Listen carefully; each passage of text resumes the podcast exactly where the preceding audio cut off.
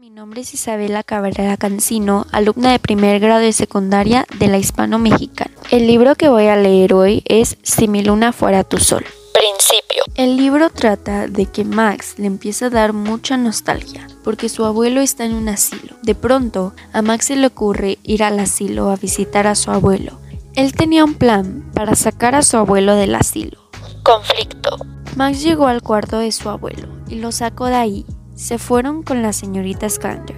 Mientras que los policías buscaban a Max y a su abuelo, Max, la señorita Sclander y su abuelo fueron al prado. De repente, al abuelo se le olvidaron las cosas y le preguntó a Max quién era él y qué estaba haciendo ahí, por lo que Max no supo qué decir, así que solo lo abrazó.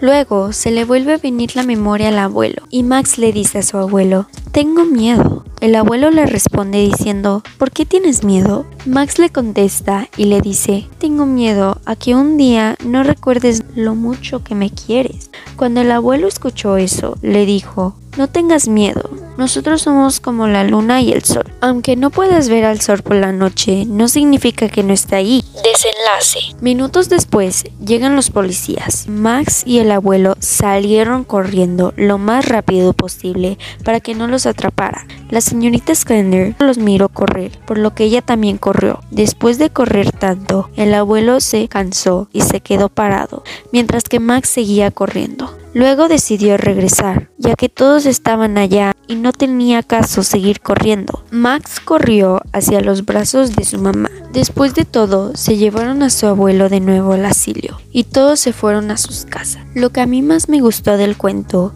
fue que en esta historia incluyeron al abuelo como un personaje favorito del personaje principal y que el libro tiene muchos dibujos coloridos. Al terminar, me quedé pensando en cómo seguía el abuelo en el asilo y cómo encontraron los policías al abuelo, Max y a la señorita Slant.